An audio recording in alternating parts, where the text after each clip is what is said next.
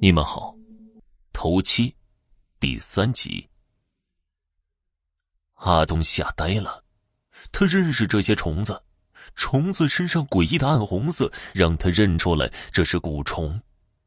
阿林真的被人下了蛊了，那他自己知道吗？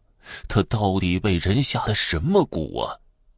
阿东想了很久都想不通。又过了两天，工头还没有回来。可工地上却出事了，一个抹泥的小工头死了。那个小工才十六岁，死得很奇怪，全身都没有伤口，可是皮肤却异常的白，手腕和脚踝处有几个好像是蚊子包的红点点，可却比蚊子大得多。警察来抬尸体走的时候，离阿东很近的一个警察说道：“又是这样，真邪门啊！”虽然声音很轻，可阿东还是听见了。阿东觉得自己的汗毛都竖了起来。由于工地上出了人命，大家都待在工棚里，也不知道是谁起了个头，便都开始七嘴八舌的议论起这件事儿了。可是说来说去，都没有谁说得出个名堂。阿东一直没出声，突然他站起来：“阿林有问题。”大家一下子静了下来，看着他，等他的下文。阿东喝了口水。你们还记得我那天晚上说踢到锤子的事情吗？第二天，我们都去找过，可是都没有找到。还有那些半夜奇怪的声音，我们听了都不敢去找声音从何而来。可阿林却敢出去，并且一去就是很久。还有。小公死的前一天，我看见阿林独自站在外面，我一叫他，他就走了。可我却在地上发现了很多虫子，那些虫子，我敢肯定是蛊虫。在座的每个人大多都知道蛊术的厉害，都被阿东这番话吓住了。过了好久，一个叫老王的开口说道：“那么阿林为什么要害那个小工啊？”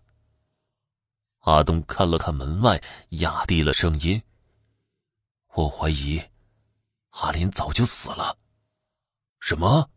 不可能吧？”老王一听，差点跳起来。“嘘！”阿东紧张的看了看门外，“小声点儿，万一阿林回来了怎么办？”老王摇了摇头：“他说他去办事儿了，一时半会儿回不来。你赶紧说说。”为什么说他死了？难道死人也会吃饭、睡觉、做工吗？阿东看着老王，老王，你难道没听过尸骨吗？老王一听，倒吸了一口冷气。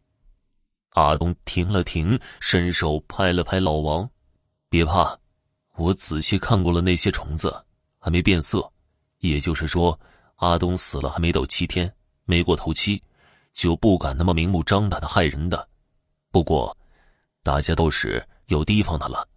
尸骨的蛊虫需要大量的鲜血养的，保不齐蛊毒发作，他还是会不顾一切杀人的。这时候，一个小个子的人哆哆嗦嗦的说道：“啊，杀人？怎么杀呀？那么吓人呢？我我我，我们报警吧。”老王哼了一声，斜眼看着那个小个子。小屁孩儿，你外乡的吧？那个小个子点点头。老王冷笑一声：“哼，难怪你会说这样的笑话。报警？你以为警察不知道那个小工怎么死的吗？这些中蛊毒死的人，警察是不会管的，只例行公事一下罢了。”那小子更害怕了。“那那怎么办呢？难道等死啊？”阿东拍了拍他。没事儿，别怕，没那么恐怖的。蛊虫还没养成呢，头七没过，他没有本事见人就杀的。你晚上十二点之后就别出门了。一会儿我去和厨房那边说一下，猪血什么的就别买来做菜了。老王这个时候又说话了：“阿东啊，要不你去找你大姨过来？这样下去不是办法呀。谁也不知道阿林死了几天了。”一旦要是过了七天了，我们可就都血没了。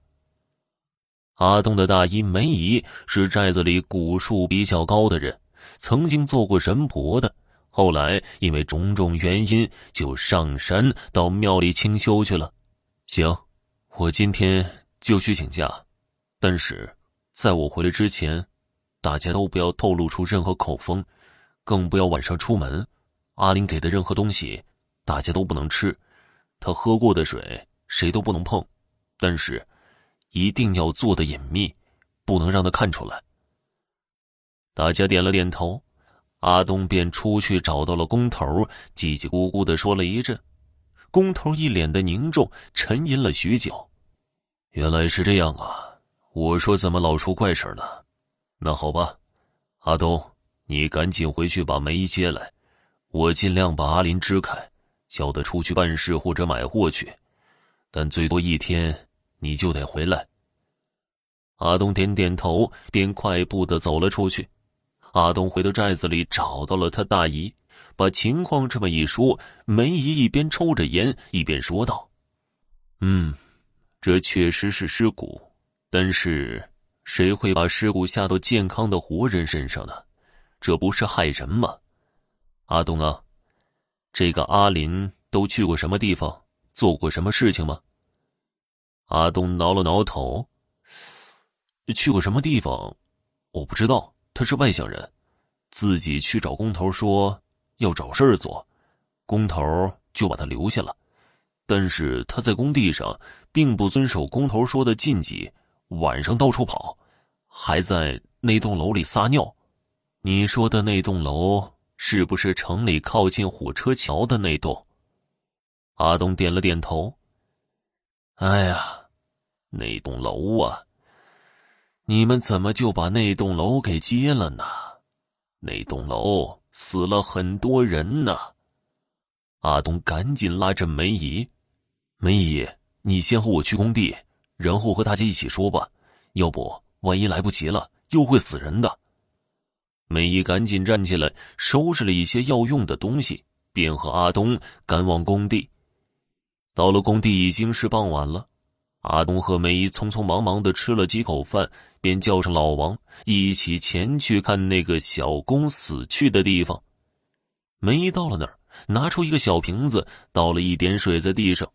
不一会儿，从一些隐秘的地方爬出来很多只很小的虫子，外形有点像缩小的蟑螂，淡红色，聚集到一堆的时候特别的恶心。梅姨又拿出一个纸包，在那些虫子的外围撒了一圈白色的粉末。不一会儿，那些虫子就开始不安分起来，到处乱跑。可怎么跑都跑不出那个圈。不到十分钟，那些虫子便都死了，发出了一阵阵恶臭。